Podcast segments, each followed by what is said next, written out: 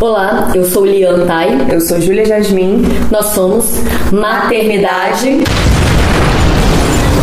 de Guerrilha!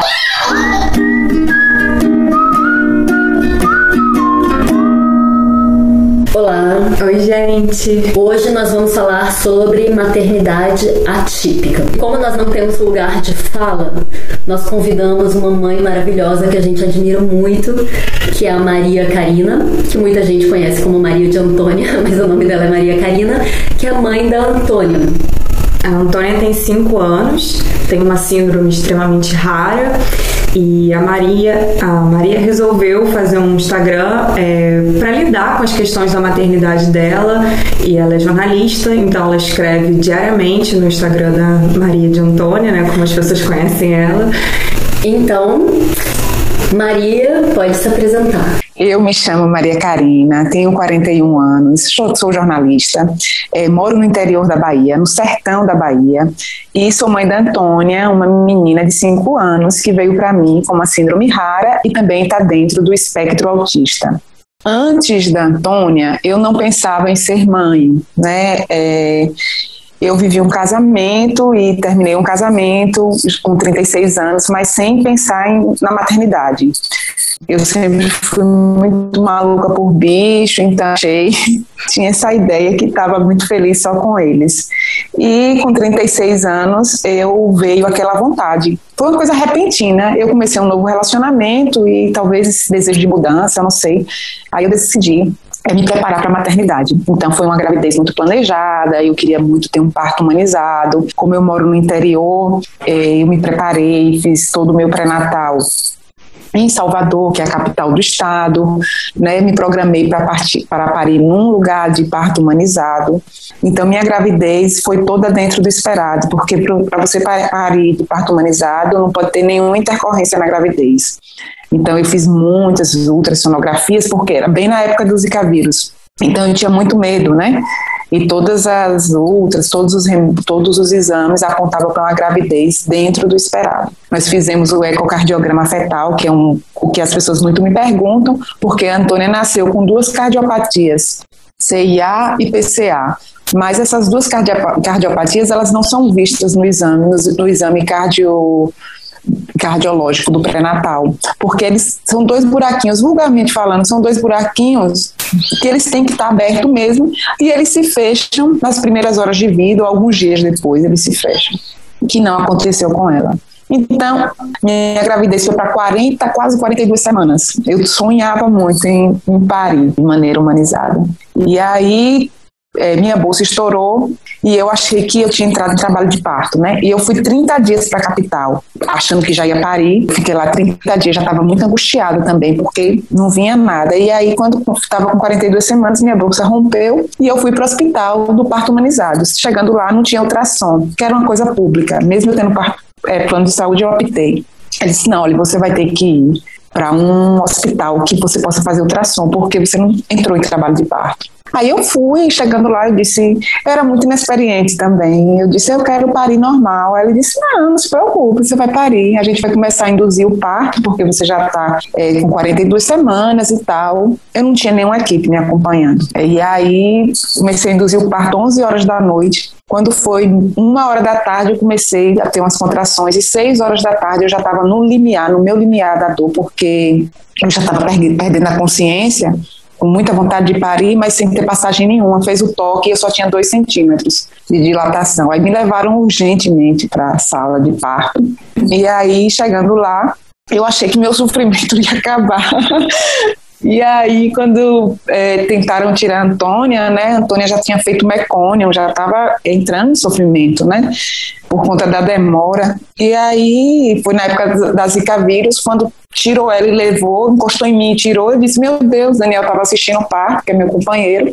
Eu disse: O que é? A cabeça que está pequena? O que é? Porque eu nunca imaginei que a Antônia nasceria com a síndrome genética. Me levaram e me levaram para um outro lugar, nós não tivemos a chamada hora de ouro, não, teve, não tivemos nada disso. Eu fui para o quarto e a Antônia foi passar seis horas no local, no incubadora, porque diziam que era natural e que depois de seis horas ela voltaria. Foram horas muito difíceis e depois de seis horas Daniel me comunicou que ela desceria para UTI, porque ela não conseguia respirar no padrão esperado. Eu conto essa história e fico toda emocionada toda vez que eu conto, eu fico me tremendo, porque foi, é, um, é uma parte da minha vida que transformou minha vida toda a maternidade por si só já transforma, né? E a maternidade é atípica, às vezes as pessoas não compreendem, mas ela é muito, eu nunca romantizei, ela é muito amorosa, muito afetuosa, mas muito dolorida. É, não só pela questão emocional, mas pela questão financeira, por uma série de questões. Porque ninguém, não tem livro, eu li livros de maternidade, e nenhum livro indicava que uma pessoa poderia nascer com uma síndrome genética, quer dizer, ter uma maternidade diferente da da maioria, né? Quer dizer, nenhum livro trata disso se nenhuma mãe,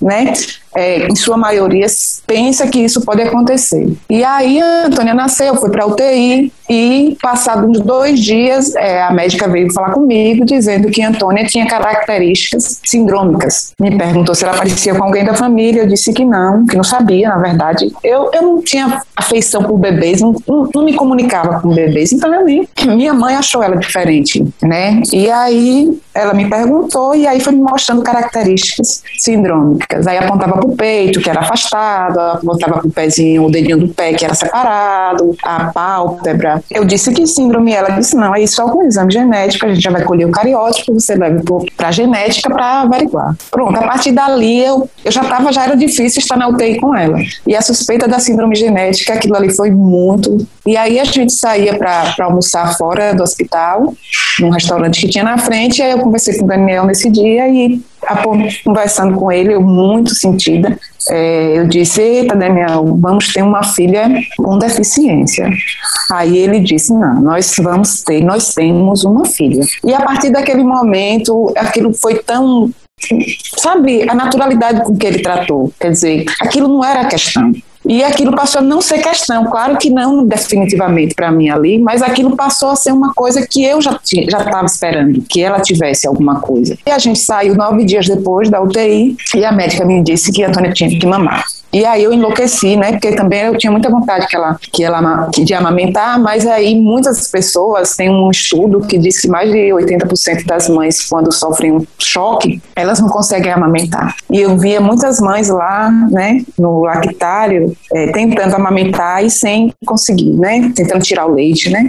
Ordenhar. E aí eu tinha muito leite. Eu fiquei muito feliz porque aquilo não tinha me afetado ao ponto de, de eu não ter leite. Então eu tirava o leite para Antônia e ela ela estava com a sonda e ela se alimentava com esse leite. E aí a primeira vez que eu peguei, eu demorei para pegar ela, para botar para amamentar, ela teve muita dificuldade, mas aí teve uma fisioterapeuta que ajudou. Eu fiquei com tanto medo, aí começaram os traumas também. Eu fiquei com tanto medo dela não mamar que eu pedi a Daniel para ir no shopping que tinha ao lado para comprar uma máquina de sucção, porque se ela não mamasse, eu tirava na máquina e dava na mamadeira uma loucura, uma, um descontrole emocional muito grande.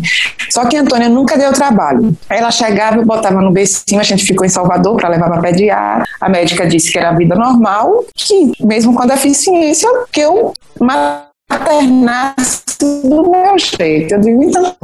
Aí eu levei ela para casa e ela só chorava para comer. Aí mamava, mamava, mamava. E aí a gente voltou para aqui, para Cruz da Cunha, que é a minha cidade, e as pessoas já, já olhavam para ela com diferença. Então eu sabia no meu íntimo que Antônia era uma criança diferente, porque Antônia tinha um rosto muito característico sindrômico. Só que eu não percebia porque não via diferença. Meu pai também não viu, mas ela nasceu com um rosto muito diferente. Ela foi suavizando as feições. Quando foi com quatro meses, o perímetro encefálico dela parou de crescer como esperado. Ah, o cariótipo deu um mês, um mês depois eu fui receber o cariótipo em Salvador, que é o primeiro exame genético que se faz, e ele deu normal. E aí o geneticista disse: ah, a vida que segue, ela é diferente diferente, ela deve parecer com alguém da família, da próxima consulta você me traga fotos, assim, assim. Tudo bem. Quando foi com quatro meses, o perímetro, o perímetro cefálico parou de crescer. Voltamos para o geneticista, ele disse, isso é importante, isso tem que ser investigado, a gente vai fazer um outro exame genético, que plano de saúde nenhum não cobre. É aí que eu digo que entre as questões financeiras existem, quantas pessoas existem no Brasil e no mundo sem ter um diagnóstico, né? Às vezes, quantas pessoas sofrem bullying na escola sem ter um diagnóstico? Porque para se ter um diagnóstico no Brasil é muito caro. Um exame genético custa, esse, esse ARRA, esse TGH, custava 5 mil reais na época. E aí é, a gente fez o, o exame e nesse contratempo, Antônia, a gente foi na cardiologista também. Foi tudo de vez, assim, na minha vida. Foi muita coisa de vez. A gente foi na cardiologista e ela disse que os buraquinhos que Antônia tinha nascido, que são as deficiências cardíacas, eles não tinham fechado. Na verdade, eles tinham aumentado. E que aqueles dois buraquinhos precisariam de cirurgia e de cirurgia de peito aberto. Ela disse, ah, de peito aberto eu não aguento não. Porque peito aberto é é muito difícil. E aí procuramos o cardiologista e ele sustentando que a cirurgia tinha que ser de peito aberto. Eu procurei, me disseram que em São Paulo existia um médico que faria essa cirurgia sem abrir o peito, com stem. Depois eu vi que ela poderia dar erro e tal, e aí a gente decidiu fazer também a cirurgia. Mas aí tinha que esperar para saber qual era a síndrome de Antônia, porque se a síndrome de Antônia não tivesse é, duração, né, assim, não tivesse, é, ela não tivesse como viver, fosse uma, uma síndrome que abreviasse a vida dela, a gente não faria cirurgia. E aí, aos sete meses, saiu o exame genético dela, apontando para uma síndrome rara, uma síndrome que falta 14 megabytes no cromossomo 8, chamada Langer-Gedon. Eu nunca tinha ouvido falar. E poucos médicos ainda ouviram falar. E aí, o geneticista me tranquilizou. Eu perguntei, ela vai falar, ela vai andar? Né, porque ela não fazia ainda nada disso, foi aos sete, aos sete meses, e ela disse, vai, ela vai andar, vai falar, é só assim. É... Aí minimizou, né, as características, eu acho que nem ele conhecia direito.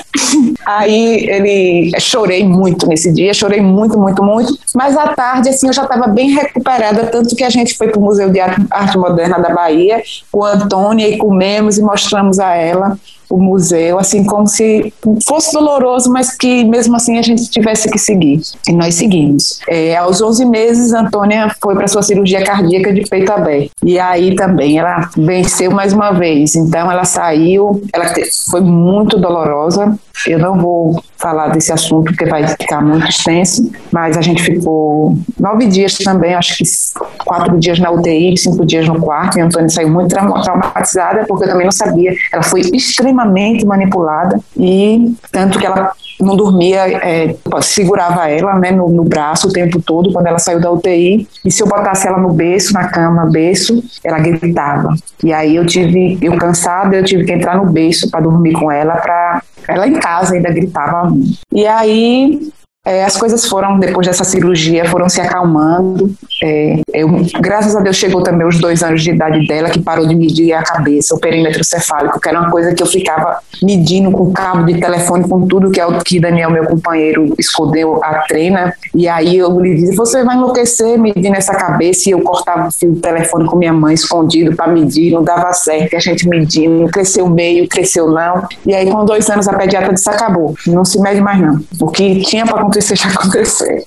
E aí eu me alegrei, ela também não ganhava peso por conta da síndrome, quiseram parar minha amamentação, eu amamentei até dois anos e meio, e diziam que a Antônia era magra, porque...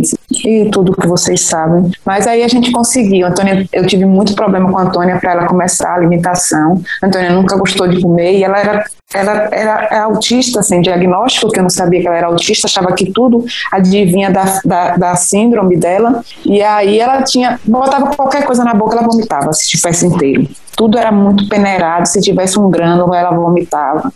E não queria comer. Para eu achar essa comida para Antônia, foi o maior sacrifício. Eu chorava, e eu gritava, e ela gritava também, e a menina não comia, e não tinha jeito. E, eu, e ainda bem que tinha o peito, mas o peito já não supria a necessidade dela. E aí a gente foi inventando coisa que ficasse na textura de um Danone, que era o que ela aceitava, para ver se ela comia.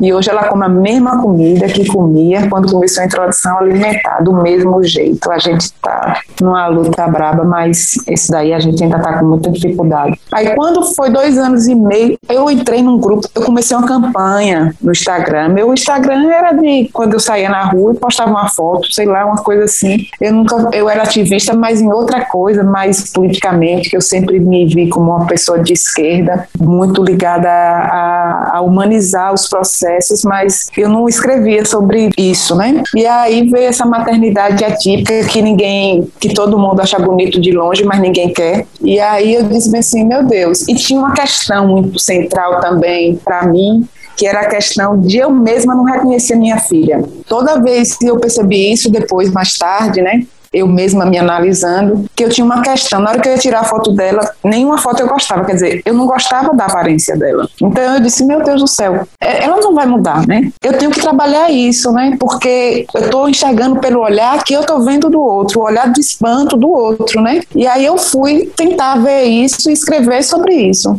E aí eu passei mesmo a ver minha filha de uma outra forma. E hoje eu vejo muita beleza na minha filha, porque eu não vejo com o olho, com os olhos dos, do padrão, do padrão social. E aí eu, eu, eu, eu mudei muito, até o jeito que eu me olhava, que eu me sentia, a minha relação com o corpo, a minha relação com as pessoas. Eu mudei muito para melhor, muito para melhor. E aí, Antônia, eu fui escrever sobre isso e fui descobrindo esse mundo e fui encontrando outras pessoas, mas minha vontade era encontrar uma pessoa com a síndrome de minha filha. E aí me disseram que aqui na Bahia tinha uma pessoa já adulta, com 18 anos, e aí eu fui conhecer a mãe desse rapaz em Salvador. E ela, só que ele não tem, ele tem um grau de comprometimento muito pequeno e não tinha autismo, né? Ele, ele, eu conheci a mãe e fiquei muito feliz. A partir desse dia que eu vi que tinha uma outra pessoa, eu me alegrei muito. E uma pessoa que estudou, ele estudou, estava pensando em fazer faculdade. E quando você abre no Google, tem uma outra pessoa que é um mineiro, que é escritor, quer dizer, o cognitivo todo preservado, todo, todo perfeito. E eu fiquei muito alegre que não é o caso de Antônio. Mas foram histórias que me deram uma alegria muito grande. Depois eu entrei numa campanha no Instagram e muita gente divulgou. É, você conhece uma criança igual a Antônia? E eu acabei conhecendo outras famílias, né? Muito fora do Brasil, mas eu conheci quatro famílias, consegui encontrar quatro crianças com a síndrome de Antônia. Uma em Fortaleza, outra em Alagoas, uma em São Paulo e outra em São Paulo também, no interior de São Paulo. E todas as crianças sem autismo. Antônia é rara, rara, rara, rara, né? E aí, é, todos os, os, os prognósticos sempre positivos, porque o que me preocupava na síndrome de Antônia era é, porque a síndrome de Antônia também é óssea. É uma síndrome que provoca dor. Então era isso. Eu não, eu não tenho, não tinha importância para mim se minha filha teria uma deficiência grave sem dor, porque eu não, não é, não tenho essa questão, né? Claro que eu faço todas as terapias e a gente passa o dia incentivando e tudo para que ela se desenvolva, para que ela tenha autonomia. Mas a questão da dor era a questão que mais me maltratava e me maltrata até hoje. Então tudo que ela sente, como ela não verbaliza, como ela não aponta, então a gente já pensa pensa que é a dor relacionada à síndrome óssea que ela tem. Tanto que ela está num quadro agudo agora de dor, desde fevereiro, quando ela voltou, ela foi internada e tudo, a gente procurando essa dor porque ela chorava e a gente não sabia o que era. Eu tô meio, ainda tô me recuperando. Eu não sei se eu tô me recuperando não, na verdade. Eu sei que eu tô bem maluca. Ela começou com uma dor inespecífica e a gente pensou que era infecção urinária, tratou infecção urinária, parasitose, é, fez o, é, tomografia da parte e não achou. Ultrassom não achamos. E depois de tanto pensar e tal, a gente achou que era uma dor de cólica, uma cólica que ela sentia, porque não era uma dor, não é uma dor que, que passa o dia. É uma dor que você está dando risada e vinha aquela, aquele choque, como se fosse um choque. E nessa pandemia a gente fez tudo via tele, telemedicina, né, para encontrar, entramos em contato com vários especialistas, e aí, sem plano de saúde, porque não atende telemedicina por plano de saúde, aí eu fico pensando, você tem uma criança no sertão da Bahia, que você não tem condição mínima financeira, ela, ela, ela vai sofrer demais, e a mãe os pais e os familiares também, por porque aqui é um hospital público que não tem, né? Você sabe a realidade do Brasil e dos hospitais. É, mesmo particular, às vezes é muito difícil, que é muito caro. E aí a gente está tratando, está vendo aí, mudando algumas coisas para ver se é mas a gente não tem diagnóstico, já passamos 15 dias no melhor hospital aqui da Bahia para ver o que era. A dificuldade, isso tudo eu estou falando para você é, entender, vocês entenderem a dificuldade de quem não fala, de quem não verbaliza, de quem não aponta. Quando é bebezinho, você sabe que vai crescer e vai lhe dizer, né, o apontar. Mas quando já está grande, que não. É esse o meu maior sofrimento. Não é da palavra, da palavra, porque vai falar ou não vai falar. Não tem importância se ela vai falar ou não vai falar, mas eu quero que ela se comunique de alguma forma para me dizer onde é que dói. Porque ela às vezes fica incomodada, o que acontece com muitas crianças atípicas, ficam incomodadas e a gente pensa, ah, não, se desregulou. Ah, não, é. E às vezes a criança está sentindo dor. Então, assim, e eu conheço, eu nunca, eu nunca me afastei de minha filha. É, porque eu conheço, eu, eu conheço, se ela, se ela tiver vontade de fazer cocô, se eu estiver numa sala, ela estiver no outro quarto, eu sei que ela está querendo fazer cocô. Então, assim, porque eu já sei, olhando para ela, eu sei o que é. Eu só não sei onde é o local, porque o corpo humano, ela não aponta, ela não pega no local. Então, por isso que a gente tem que estar bastante atento. É, e aí ela teve esse. Eu conheci outras crianças e aí eu perguntei às mães dessas crianças se elas volteavam a cabeça quando chamadas pelo nome. Todos não, sim, pega a bola, pai. Aí eu disse, Daniel, Antônia tem autismo. Daniel, você é maluca, já tá querendo botar outra coisa na criança. Ela não tem autismo, não. Eu disse, ela tem autismo. E aí eu me preparei para que ela tivesse autismo. Levamos em quatro neurologistas aqui na Bahia. Todos disseram que ela não tinha tido. Isso me mata. Hoje, quando eu vou instruir uma mãe, eu já digo: se ele disser que ela não fez a terapia e por isso não pode dar o diagnóstico, fuja desse neurologista. Porque independe, a Antônia tem as mesmas características com terapia que ela tinha antes sem terapia. Uma criança não voltear a cabeça precisa de terapia para uma criança ser chamada pelo nome para ela voltear a cabeça. Uma criança dentro do padrão esperado, você pedir a criança com dois anos para pegar uma bola que está do lado, ela não saber o que é uma bola. Uma criança ter um atraso de fala, se for só um atraso de fala, não, aí vai ter uma terapia específica. Mas existiam mil características de Antônio. E esses quatro neurologistas negaram. E aí existia aqui na Bahia, existe aqui na Bahia uma neurologista caríssima que ela diagnostica. E para mim era muito importante também o diagnóstico. O diagnóstico é muito importante para as famílias. Muitas mães, é, às vezes, fogem do diagnóstico, o medo, que é um movimento natural, no princípio, porque tudo é novo e ninguém quer ter um filho com deficiência. Mas o, o diagnóstico é libertador, porque é a partir daí que você vai andar. Como é que você vai passar as noites no Google procurando uma coisa que você que não vai ter fim? Quantas vezes eu procurei coisa no Google que não tinha nada a ver até com minha filha? E aí ela diagnosticou a Antônia. Na primeira olhada com a Antônia, ela disse: ela é autista, e autista severo porque ela não tem nenhum tipo de comunicação. E aí a gente foi fazer, ela pediu para fazer uma terapia que eu não conhecia, chamada ABA ou Denver. Na minha cidade não tem nem terapia, terapia na época não tinha nem terapeuta ocupacional. Agora se tiver, acho que é uma. E aí a gente tinha que se mudar para a capital e eu tinha minha casa, tenho meus bichos e agora. E Daniel é, é compulsado. Aí minha mãe disse: "Não, a gente vai para Salvador" que eu já tinha perdido meu pai quando ela recebeu esse diagnóstico. E aí, e foi tudo junto. Eu perdi meu pai com 11, 11 meses, Antônio tinha 11 meses de idade. Foi um avalanche na minha vida. Mas eu cada dia fico mais forte. Eu dou graças a Deus por Antônia ser minha. Eu fico imaginando, se Antônia fosse meu irmão, meu irmão não aguentaria. Mesmo que aguente, sabe? Eu vejo crianças típicas sendo tratadas com desdém. Imagine minha filha para comer. Minha filha ia morrer se caísse numa mão assim de uma pessoa que, que despreza uma criança com deficiência. Porque minha filha dá muito trabalho para comer. Mas ela só dá trabalho para comer, não dá trabalho mais para nada. E aí aconteceu tudo isso. E Antônia vem se desenvolvendo muito lentamente, mas se desenvolvendo. A gente conseguiu fazer uma terapia aqui em Euclides da Cunha, né? É, treinamos uma pessoa em Salvador, daqui mesmo, para ser assistente terapêutica de Antônio.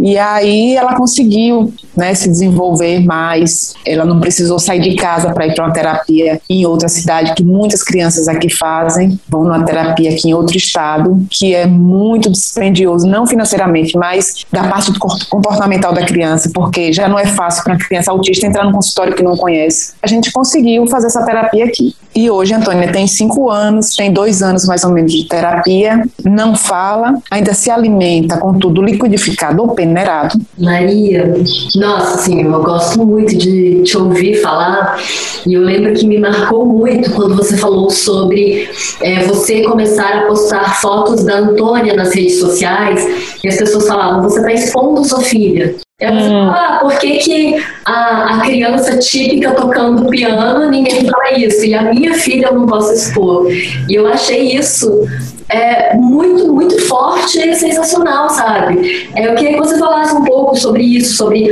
a relação da, das pessoas em relação ao preconceito, em relação a como que, como que você lida com isso como mãe. No começo eu ficava extremamente afetada. Todas as vezes que eu saía com ela, as pessoas olhavam para ela de maneira diferente. Que é comum quando você olha é normal você olhar uma pessoa que é diferente de você e você olhar e tal. Mas existiam, como eu moro numa cidade pequena, existiam comentários assim: você viu, a filha da Karine do Daniel nasceu, você viu, ela é tolinha, você viu como é o rosto dela, você viu. Então essas coisas magoam profundamente, por mais que a gente não. Hoje, hoje, hoje não. Hoje, hoje, hoje tem uma coisa positiva quando você trabalha essa questão da imagem, né? Então no começo eu mesma tinha preconceito, né? Eu olhava minha filha, batia a foto várias vezes. Mas depois é, que eu comecei a ver a beleza, além da beleza do padrão, eu, eu acho que a gente, quando a gente ama e respeita aquela pessoa, as pessoas passam a amar e respeitar aquela pessoa. É, hoje eu lido bem eu, o preconceito, o preconceito, eu nem dou conta dele porque eu tô tão convicta no que eu tô ali. Por exemplo, eu vou em hospitais, muitos especialistas, e eu fui em muitos especialistas, e toda vez que a gente entrava, as pessoas nos olhavam. Não só o preconceito em relação a Antônia, não, em relação a Daniel. Daniel é, é, é, tem a tez branca, mas é negro com cabelo de dread, como se a gente pudesse estar ali, sabe? Eu vejo as pessoas é, no Instagram em relação a, a, a, colocar a minha filha no Instagram, foi um processo. Mas eu sempre, eu disse, se as pessoas, as pessoas têm que saber que essa maternidade existe, né? Que filhos, diferente dos pais, né? O, igual como o, o livro Longe, Longe da Árvore fala, né? Que às vezes os filhos saem diferentes dos pais, os pais rejeitam porque quer algum, alguém que se pareça com ele. É, e aí as pessoas às vezes me falavam, uma vez uma pessoa me falou, que hoje virou um amigo, né? Ele falou assim, você não acha que está expondo não, Antônia e tal? Aí eu falei, é, você postou seus netos ontem, né, rodando bicicleta. Eu não achei que você estava expondo os seus netos. Achei que você estava num momento feliz e queria compartilhar. E mesmo que estivesse num momento triste, você poderia compartilhar. Se você é, é tudo uma lente, né? Tem que passar pela lente. E aí eu fiquei pensando, poxa, Todas as minhas amigas postam fotos da filha fazendo balé, tocando piano, com o look do dia, almoçando, fazendo isso. E minha filha, porque tem uma síndrome genética, tem um rosto diferente, é uma criança diferente, ela tem que ficar escondida em casa, porque era isso que se fazia, né? É, as pessoas com deficiência, elas sempre foram vistas como pessoas marginalizadas. Elas estão ainda à margem. Então, a partir do momento que eu fotografo minha filha, as pessoas, as pessoas chegaram a comentar sobre as roupas, porque as pessoas achavam que pessoas com deficiência só poderiam usar roupa é. Né? Eu dou roupa, eu compro roupa de brechó, adoro roupa de brechó, adoro desapegar roupa e comprar roupa de desapego. Mas as crianças com deficiência não vestem roupas doadas. É a moda pé no chão, até falar isso, Ana, da moda pé no chão, falar isso. É você doar uma coisa que tá ali, que você acha máximo para uma criança, massa. Agora, você pegar uma roupa que você não veste nem para dormir, doar, aí uma outra coisa. E as pessoas achavam que essas crianças com deficiência teriam que vestir essas roupas, né? Que não, ninguém quer. Então, muitas pessoas no começo do meu Instagram falavam assim: ah, como ela é bonita, estilosa, não sei o quê. Mas assim, com um olhar muito de assombro. Como é, quer dizer, você é feliz a ponto de arrumá-la, né? Porque na cabeça das pessoas, é, ter uma criança com deficiência já é um prognóstico para ser triste para a vida toda. E eu também tive essa concepção quando a Antônia nasceu. Eu procurei um Instagram materno com uma criança com deficiência, uma síndrome rara. E eu perguntei à mãe dela, que hoje é minha amiga, a mãe de Nana. Eu disse assim: Você é feliz? Entrei no UDM e perguntei. E ela me disse: Sou. Eu sou extremamente feliz. E eu disse: Ah, a gente pode ser feliz. Foi aí que eu vi que a gente também podia ser feliz, né? Porque não adianta um discurso dizendo: Ah, tá tudo bem, tá tudo ótimo assim mesmo, e você extremamente feliz. Eu mesma hoje, eu só fico infeliz se minha filha adoecer. Só. O resto, eu falo, Daniel, eu tenho ansiedade, desenvolvi uma ansiedade tudo. Mas não me preocupo com nada, assim, que. Não, agora, se ela adoecer, quando ela tá doente, aí eu fico doida. Porque toda mãe fica, mas quando você tem uma filha com deficiência, um filho com deficiência é diferente. Até o atendimento é diferente por exemplo, agora mesmo para descobrir esse problema, mesmo sendo por telemedicina e uma coisa, as pessoas não se preocupam com o histórico, né? Às vezes dizem assim, ah, não, é por conta da síndrome. E nem tudo é a síndrome. Então eu lido o preconceito hoje, eu, eu sou uma ativista, eu me considero uma ativista, eu escrevo todos os dias porque eu quero conscientizar as pessoas. É difícil, é. Tem gente que está ali porque. E eu já fiz esse questionamento, eu já escrevi sobre isso. Talvez se minha, se minha filha não tivesse com, se não tivesse com as roupas que ela, que ela veste, se fosse uma criança que, que fosse negra, se fosse uma criança de uma mãe periférica, talvez ela não tivesse, talvez eu não fosse lida. É, então é isso, eu quero saber, eu perguntei, você inclui ou exclui a, a a pessoa que é diferente de você. Porque eu me pareço com as pessoas, né? Quer dizer, eu sou uma mulher branca, eu sou de classe média, eu sou uma pessoa que, que estudei, né? Eu quero saber a pessoa ali morando aqui num bairro periférico de Euclides da Cunha, se ela teria até para ser atendida no hospital. Quando eu chego com minha filha, as pessoas que não me conhecem, né? Quando não me conhecem, já fica meio que sem querer atender, sabe? E aí eu tenho que falar, porque eu falo muito, eu falo mesmo. Daniel é calado, eu não falo eu brigo mesmo. Uma vez eu fui, fui dar uma entrevista para a Globo, é o G1, esse site da Globo, e aí a Itana me perguntou sobre o preconceito e eu disse uma frase que virou até uma camiseta, que eu transformo o preconceito em potência, né? E é bem isso mesmo. É, toda vez que a pessoa me olhava diferente, eu ficava mais forte. Toda vez que as pessoas falavam mal de minha filha pela aparência dela, eu ficava mais forte. E a gente vem ficando mais forte, tanto eu quanto meu companheiro, quanto ela. Hoje minha mãe, que tinha um foi, foi nasceu na roça e tudo, e tem uma outra cabeça, hoje ela, ela é ativista. Então, as pessoas que estão ao nosso lado viram ativistas porque a gente defende. É, minha, irmã, minha, minha mãe te, te, teve um irmão com síndrome de Down, tanto que eu achei que só existia síndrome de Down no mundo, não sabia que existiam outras síndromes. Então, a gente já tem um, é, é sempre bem amoroso com, essas, com as pessoas com deficiência. Eu sempre tive uma ligação forte com pessoas com deficiência. Meus gatos todos tinham deficiência, tenho vários animais com deficiência deficiência. E aí, tanto quando a médica me falou na UTI, eu digo, meu Deus do céu, só tem um animal com deficiência. E para você ver como o ativismo dá certo, a gente pensa que não dá. É, as mães que me seguem, é, muitas é, daqui da minha cidade, que tinha o Instagram fechado, me perguntava certa coisa, eu perguntava se o filho dela tinha alguma deficiência e elas paravam de me seguir e me bloqueavam.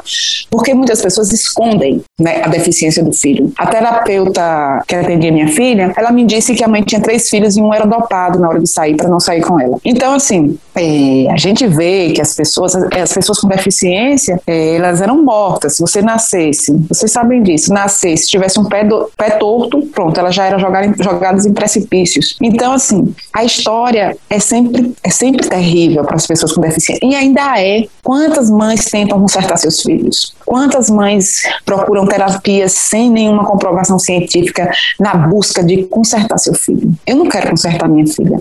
A única coisa que eu mudaria em minha filha era essa questão da síndrome que tem dor. O resto eu queria, se eu pudesse, eu falei já isso, se eu pudesse escolher minha filha, mil vezes eu escolheria. E eu escolheria minha filha.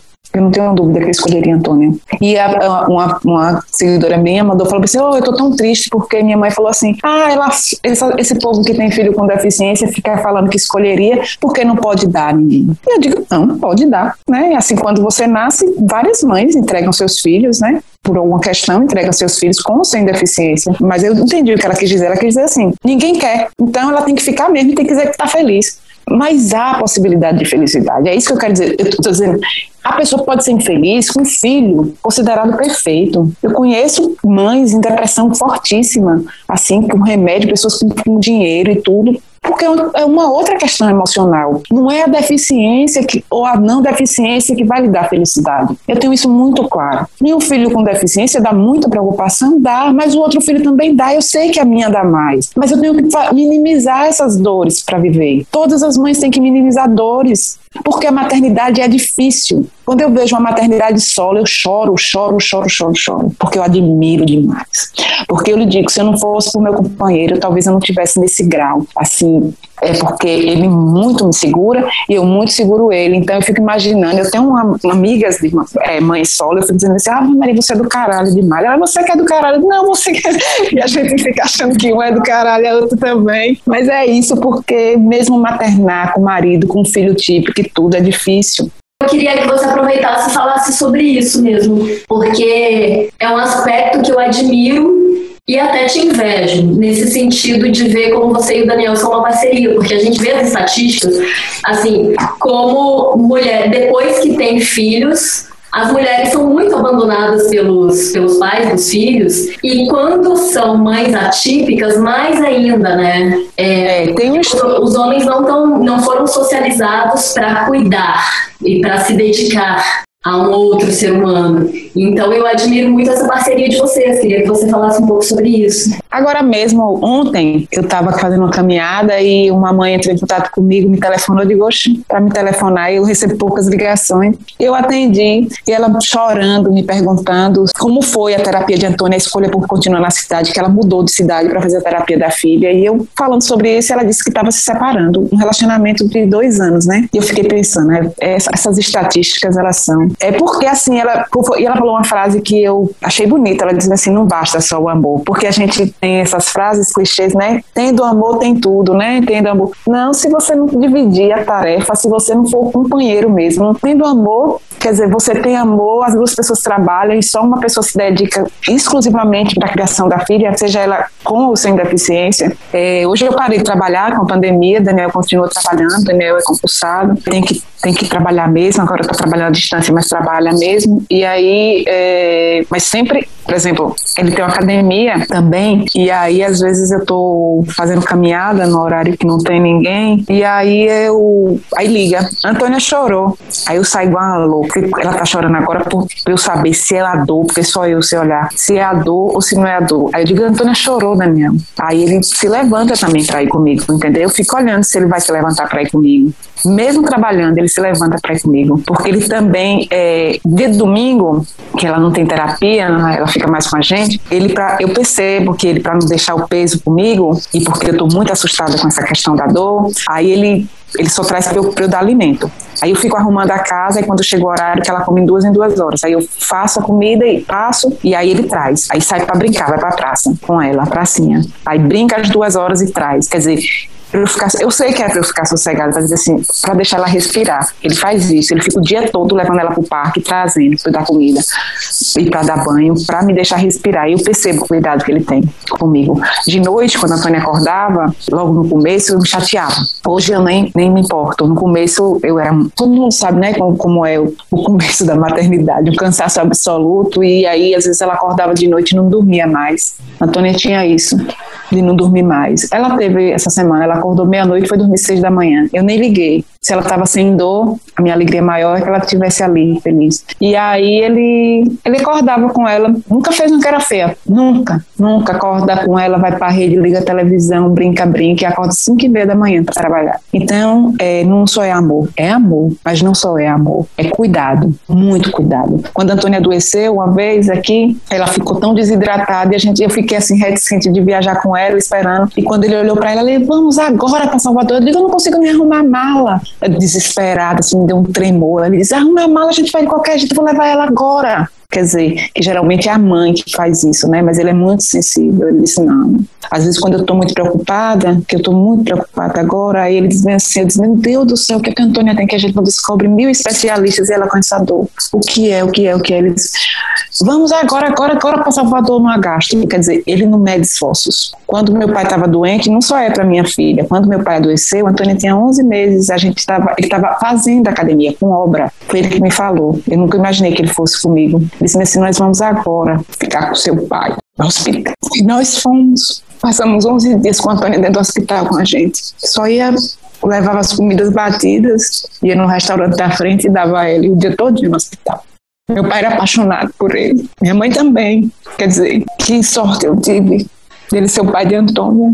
Eu tenho certeza que se fosse outra pessoa já tinha separado, porque não é fácil. Não é fácil. Toda hora é uma preocupação. Mas eu quero dizer que é muito incrível, é muito bom, é muito bom. Todo mundo teria que conviver com uma criança com deficiência, com uma pessoa com deficiência. Tão bonito. Não é bonito porque é bobinho, não. É bonito porque você passa a dar valor ao que importa. E mesmo que eu fale, que eu entre em outra live e fale, as pessoas não vão entender, não vão ter a profundidade do que é a gente só sabe convivendo. E ela veio, claro que ela não veio para isso, mas eu gosto de dizer que ela veio assim para me tirar mesmo desse lugar de conforto que eu vivia, né? Do conforto assim de só preocupada comigo, com, com isso e com aquilo. Uma vida que eu acho hoje, eu acho tão boba. Antes eu me preocupava, quando eu era adolescente, se a pessoa gostava ou não do Caetano, porque se não gostasse eu já não queria amizade. Mas era tão ridículo pensando. ah, não gosta não do Caetano, então não quero amizade. Eu, queria. Eu queria voltar para esse tempo que me preocupa. Quando as pessoas falam, a minha preocupação é essa, eu disse, meu Deus.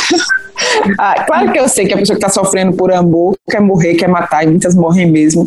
Mas é que eu fico minimizando mesmo a dor ali. Eu digo, ah, é isso aí, ah, mas se fosse eu pegar uma e batia bem aqui no pescoço para rasgar. Eu fico brincando, né? Mas claro, cada dor. Às vezes a pessoa tem um filho que tem uma dor no, na unha, às vezes sofre mais do que uma, um filho que amputou uma perna. Mas é isso. O Daniel é muito companheiro e eu agradeço muito por ele ele ser o pai de Antônia. E o que, o que você gostaria de falar? O que você gostaria de transformação na sociedade? O que você, sabe, tipo, o que você, como uma mãe atípica, tem para falar para nós que somos mães típicas?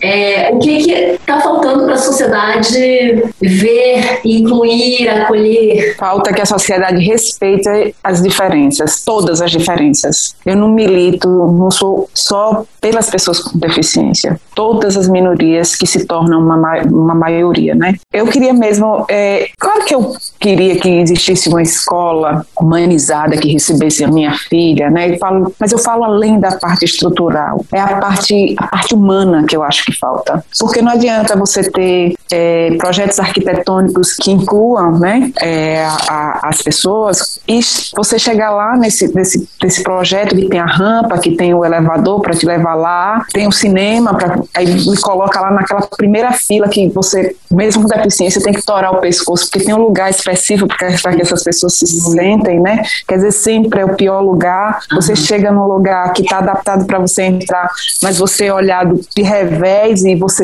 você não quer ir mais. Eu acho que tem que mudar o olhar dessas pessoas, da humanidade, para com essas pessoas. Parece que essas pessoas, elas têm que ficar em casa, elas não podem ser vistas. Por isso que eu, que eu comecei com o Instagram. Porque minha filha precisava ser vista, as pessoas precisam ser vistas. É, para saber que essas pessoas existem e que, e, e que têm uma vida e que, essas, que essa vida deve ser valorizada. Porque as pessoas com deficiência, a vida, a vida é desvalorizada ao extremo. Quando uma criança, agora mesmo aqui no hospital, fez, fizeram um post no Facebook é, pedindo uma regulação não sei se vocês conhecem isso, regulação. Aqui na Bahia, para sair do interior, para ir para a capital, para o hospital, tem uma palavra chamada regulação. Você regula um paciente para lá. Chama regulação da morte, porque você regula e não pode ir. Você tem que esperar uma autorização de lá para que o carro leve para o hospital de lá. E aí, pedindo para regular essa criança, que quando eu vi, eu já vi que tinha uma síndrome genética e tinha paralisia cerebral. Sempre os, os postos de regulação, eles compartilham milhares de vezes para aquela pessoa saudável e com um padrão social, né, que eles querem que vivam. E essa criança não tinha quase nenhum compartilhamento, como se fosse assim, ah, ela já tem paralisia cerebral, ah, ela já tem uma síndrome genética, ah, eu já vi pessoas dizendo assim, ah, a mãe descansou. a mãe agora vai descansar. Poxa, isso é muito brutal, gente. Descansar de quê? Minha filha é minha alegria. Minha filha é minha vida. Minha vida hoje é minha filha. E ela não é um fardo para mim. Tem que parar com essa ideia de uma criança com deficiência, uma pessoa com deficiência ser um fardo. Não tem fardo, é só enxergar com outro olhar. Elas fazem tudo igual, tá lá brincando, igual a paz, tá brincando lá. A coisinha dela vai pedir para comer, vai pedir para passear, vai crescer, vai se desenvolver, talvez não vá para a universidade, muitas pessoas também não vão. É ampliar o olhar para a pessoa. Todas as pessoas merecem respeito. Não adianta virar lei, não adianta ser lei. Você tem que praticar. Eu acredito em uma coisa, eu acredito no afeto, no poder do afeto. Então, se você se afeta com aquilo, não basta. É, é claro que minha mudança completa aconteceu com o nascimento de minha filha. Eu já tinha um olhar humanizado e tal, mas assim, eu não, não viraria ativista, talvez, se minha filha não nascesse com deficiência. Mas é a minha condição hoje. E, por amor a ela, por respeito a ela, já que ela ainda ela tem uma voz, mas a voz dela ainda não é ouvida, eu quero falar também por ela, né? É, porque ela tem, todo mundo tem uma voz, mesmo quem não fala, né? Tem uma voz. Mas ela não consegue articular o que eu quero que ela articule, assim, para que a sociedade entenda. Então eu vou escrevendo coisas, escrevo coisas também para ela. Eu leio para ela. Antes eu era tão eu, eu era tão preconceituosa que eu achava que eu estava perdendo tempo lendo para ela, porque eu achava que a Antônia não compreendia nada. Eu disse, ah, eu vou fazer uma outra atividade com ela. Acho que eu vou encaixar cubo com ela, porque aí, né? Até eu fui mudando, você tá entendendo? E hoje não, eu pego o livro, eu leio para ela, às vezes ela ri, às vezes eu sei que ela não tá compreendendo, mas eu continuo. Tem uma amiga minha também, ela é ativista, Mariana Rosa, é, ela desenvolveu, eu acho tão bonito, eu, eu, adoro ela, eu adoro seguir. E aí ela fez um, uma, uma linguagem alternativa para se comunicar com ela, e ela vai no ABC todinho no alfabeto, para ela mexer um pouco a cabeça, ela tem paralisia, para dizer qual é a frase. E ela formou a frase no Dia das Mães: Eu amo você. Falou para mim. foi. Eu chorei, chorei, chorei, chorei, chorei. Quer dizer, isso é um trabalho contínuo, né? A gente tem que fazer mil vezes o que a criança, o que a criança aprenderia sem a gente ensinar uma. Ah, isso é cansativo, ah, não quero viver assim. Aí já é uma outra coisa, né? Mas quando é nossa, a gente quer viver sim. É, é isso que você tem que. Eu acho que tem que passar a enxergar beleza nas coisas, né? É, tem um verso da Adélia que às vezes eu fico como aquele verso da Adélia, que ela diz, a Adélia Prada, ela diz assim: às vezes me tiram a poesia, não sei, não lembro bem, mas ela diz mais ou menos assim: às vezes me tiram a poesia e eu olho para pedra pedra e vejo pedra mesmo. Às vezes me tiram a poesia e eu olho para pedra. Mas geralmente eu olho para pedra e vejo flor, né? Quando eu estou em estado de poesia, como diz o Chico, Chico César. Mas eu tento viver encantada, é, claro, é, porque senão qualquer vida fica difícil, né? Eu não romantizo, não tenho como romantizar. Se eu chorei a, a gente conversando, eu me policio para às vezes não chorar, mas é porque é uma história que, que é a minha história. E o que eu quero é respeito, que minha filha seja vista, seja celebrada como outras crianças que nascem. Engraçado, minha filha não foi celebrada por, por ninguém. Mudar isso. Esperar também um filho atípico. Hoje, hoje eu, eu quero conscientizar. Olhe, você vê o que é. Tem tempo, né? Só vou contar essa história para finalizar. Quando eu estava grávida, eu tenho uma amiga irmã que a gente formou junto.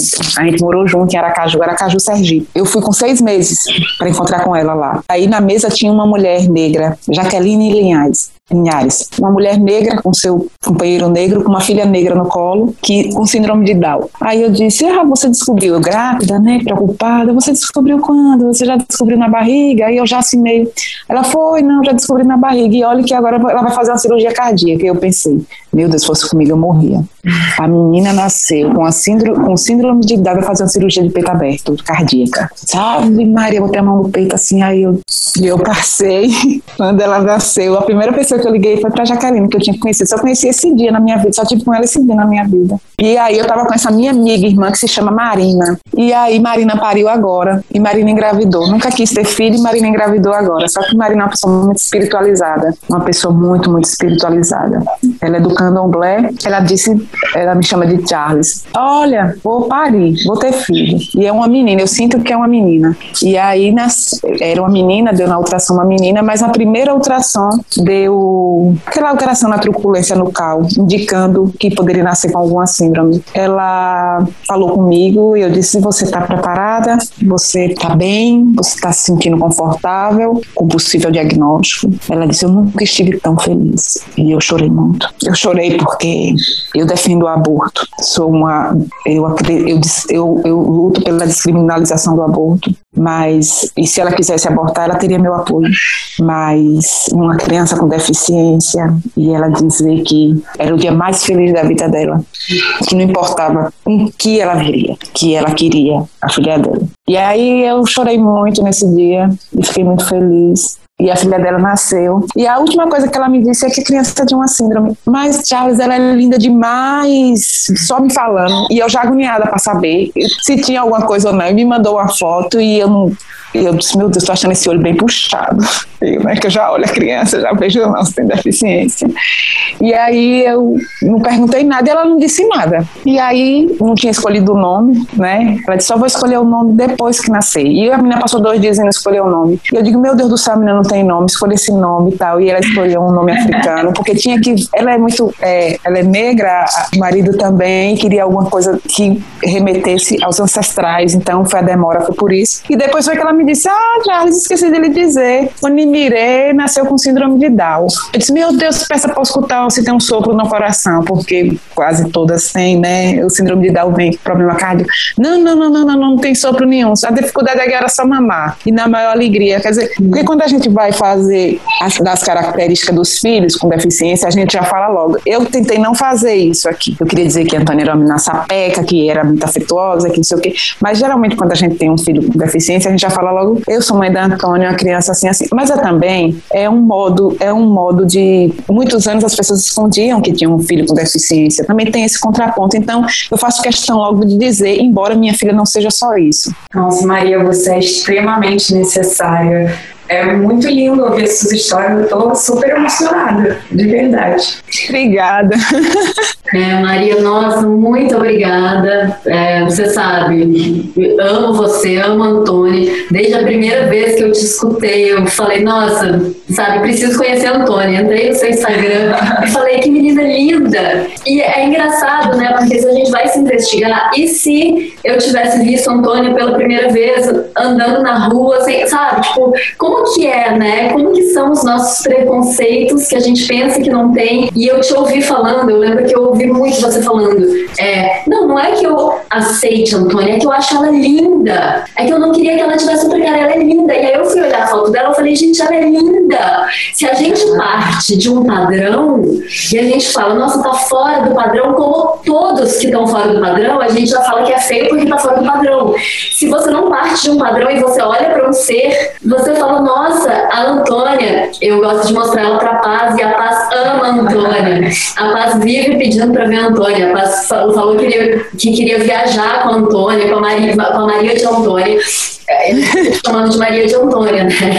Eu sei que você é Maria de Salinas, mas eu fico te chamando Eu sei, mas aqui estou me chamando de Maria de Antônia mesmo. É, e a Paz já falou que quer viajar com vocês, que quer encontrar vocês. Espero muito. Assim, ah, que sonho. Que encontro, esse encontro aconteça e que eu consiga encontrar vocês e abraçar vocês. Tomara. Muito obrigada a vocês. Primeiro, estou muito feliz e, é. e quando vocês precisarem, eu estou aqui. Sim. Muito obrigada, Maria. Um grande beijo. Então a gente falou hoje, né? A gente escutou hoje a Maria Karina. É, quem não a segue, procure ela no Instagram, espalhe, porque eu acho que é, uma, é, é um viés da maternidade muito importante. E a gente fica pensando, né, que às vezes quando não nos diz respeito, nós como mães típicas, não é uma questão para mim mas eu acho que é. É, gente, eu acho que como mães a gente tem que tentar incluir todas as diferenças, porque, claro, nossos filhos são típicos, mas existe de fato esse padrão.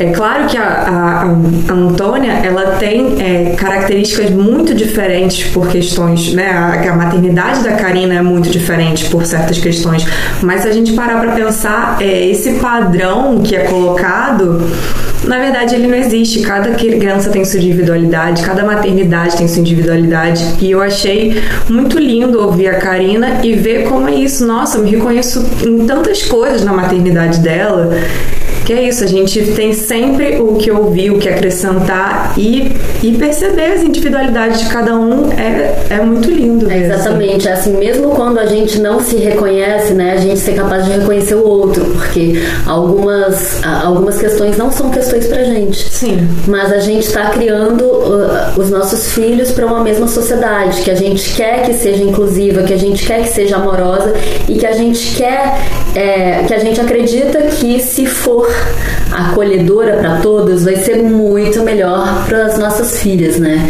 Então, então, enfim, gente, espero que vocês, eu tenho certeza que quem escutou até aqui gostou, espalhem.